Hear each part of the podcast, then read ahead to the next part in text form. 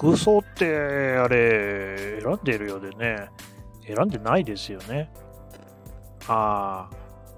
いや私は選んでるよっていう人もいるでしょうけどそうかな。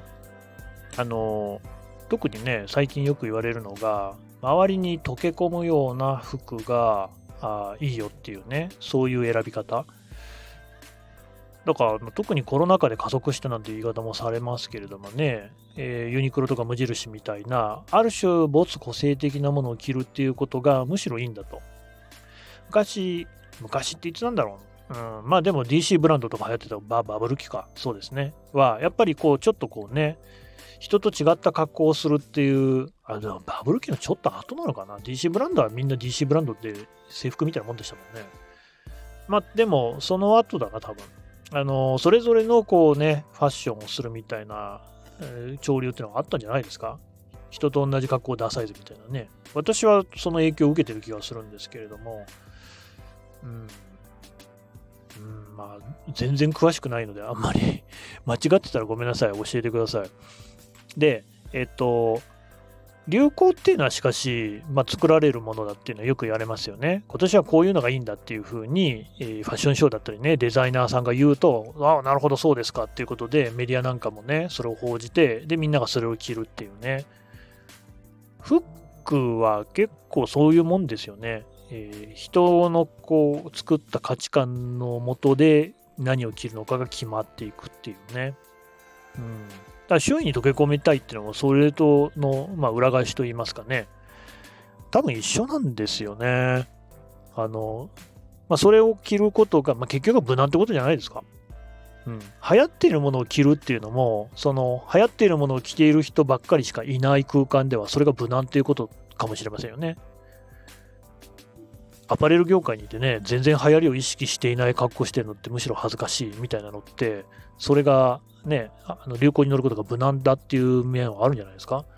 本当におしゃれな人って、ひょっとしたらね、ずっと同じ服装してる人かもしれないですよね。うんまあ、ちょっとその辺は 全然おしゃれでもないし、おしゃれに興味を持ったこともない私が言うのは大変不損なんでですね、もう深入りは本当に避けなきゃいけないと思いますけど、選び取る自由のなさで言うと、僕はフランスとイランにそう大した差は感じなかったっていうのがあるなまあ、あの、この前回ちょっとね、あの途中、ちょっと触れるだけだった政教分離の話は、えー、フランスってやっぱフランス革命のことをめちゃくちゃこうみんな誇りに思ってるんですよね、どの人もね。あの理念というのを共有しているっていうことがフランスにとってはすごい大事なんですよ。で、フランス革命って、まあ、知らない人はいないと思いますね。歴史の教科書で絶対習いますからね、義務教育でも習いますけど、あの、ルイ16世がね、ギロチンで殺されたやつがフランス革命ですけど、要はその王様っていうものが持っていた権力、権威っていうものを、こう、市民、国民っていうね、あの平民ですよね。の手に、えー、も取り取り戻すっていうか手に入れるっていうかね、そういう革命ですよね。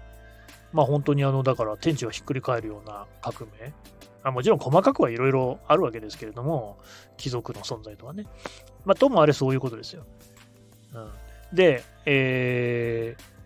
キリスト教、カトリック教会っていうのは、えー、王様を支えている存在だったわけですよね。王権真珠説。王様がなぜ王様なのかっていうと、キリスト教会がこの人が王様ですっていうふうに認めているからっていう、まあ、そういう構造にあったわけですよ。だから、えー、キリスト教の権威というものを克服するっていうのが、フランスに限らないですけど、ヨーロッパでは結構すごく大事なことなんですよね。だから、その宗教を克服していないイスラム社会っていうのは、彼らから見ると野蛮に見えるっていう側面は否めないと思いますよ。すごいもう、あの、キリスト教徒なんだけど、基本的にこうね、ヨーロッパの人ってキリスト教徒なんだけれども、こう宗教というものに深く関わるっていう人は、あ本当にその減ってると思います。少なくなってると思いますね。うん、私がフランス行った時にはそういう人は本当に少なかったですね。あるんですよ。クリスマスのミサとかちゃんと経験な人はもちろん行ってるんですけど、うん。とはいえ、やっぱり、まあ、今の日本社会と宗教の関わり方はそんな変わんないと思いますね。葬式仏教的なね。えー、きえっ、ー、とね、フランスはね、うん、結婚をするときに正式なやり方をしようとすると、必ず教会に行くんですよ。キリスト教徒はね。だから、まあそういう時にはやっぱり出てくる。あと、トゥッサンって言って、あの、お墓参りもありますよね。みんななんかそれぞれ成人の日っていうのを持ってて、なんかキリスト教の成人が、あの、それぞれの日付にいるんですよね。みたいなのとかって、まあ私たちは知らない。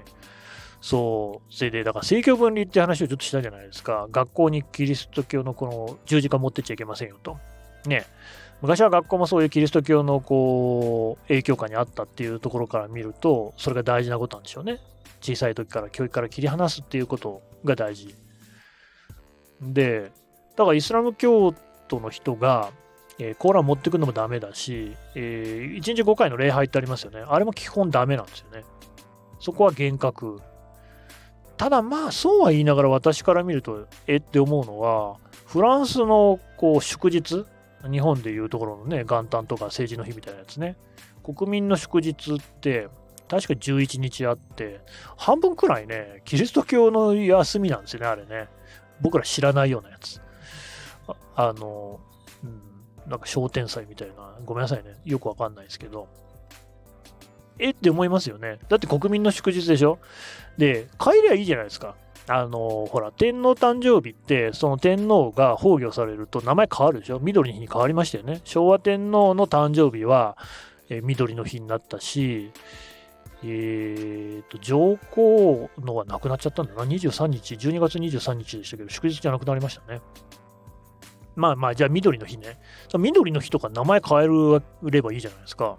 そのキリスト教絡みのやつも、緑の日とか山の日とか海の日とかしても良さそうなのに、そうはしないんだよなっていう。うん。事実上やっぱりやカトリック教の国でしたからね。なんか変なのって思いましたけど、その辺はいいんだっていうね。だからそのイスラム教のブルキニみたいなのが排除されてるのも、うん、本当はその真相のところではね、やっぱりイスラム教に対する違和感なんじゃないのっていう風な気がしましたけどね。うん。日本はまあ幸いあんまりそういうね、うるさいことは言わないですよね。あの、最近はね、移民、移民？うん、まあイスラム教徒の人も増えてきて、だからイスラム教って基本土葬なんで、えー、土葬するにはね、どういう場所がいいのかなんていうことをね、地域の人が一生懸命になったりとかっていうのもあるみたいでね。わりかし、その辺、寛容ですよね、他の宗教に対してはね。うん。まあ、やっぱ日本ってなんか、その辺、八百万の神の考え方だからな。でもこれ気をつけた方がいいのは、多神教でしょ？八百万の神って。まあ私は厳格な仏教徒だよっていう人はまたちょっと置くとして、まあ仏教もしかし神様じゃないからな。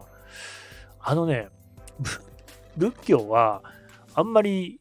理解されていないので、あの、憧れてる人は実は結構全ブディズムとかね、憧れてる人はまあ、いるんですけど、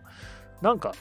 あの、一神教に置き換えて、ブッダイコールゴッドみたいになぞらえられて理解する人が、まあ割と多い。あの、少なくともあんまりその仏教の知識がない一般的な人には多いイメージですね。だから仏教徒って名乗っといた方がいいです。多神教ってすごくね、あの、下に見られるので、まあ、これはあのフランスとかヨーロッパじゃなくて、アラブで経験したことですけれども、えー、一神教をそのがわからないっていうのは本当にあの人間じゃないっていう感じに見られる。文明がわからない。ユダヤ教とかキリスト教とか、経典の民って言いますけれども、あの一神教の世界っていうのは OK なんですよ。だけど、あの、なんか人間としては認めてるんだけど、あ多神教はね、だからアミニズムっていうのかな、その原始宗教みたいな感じで、あの、未開の部族のやることだみたいな感じに見られることがありますので、そういう人もいるので、注意が必要ですね。うん。何の話だったのかって感じしますけど、まあ、あの、特に台本もありませんので、お許しいただければと思います。今回はね、こんなところで。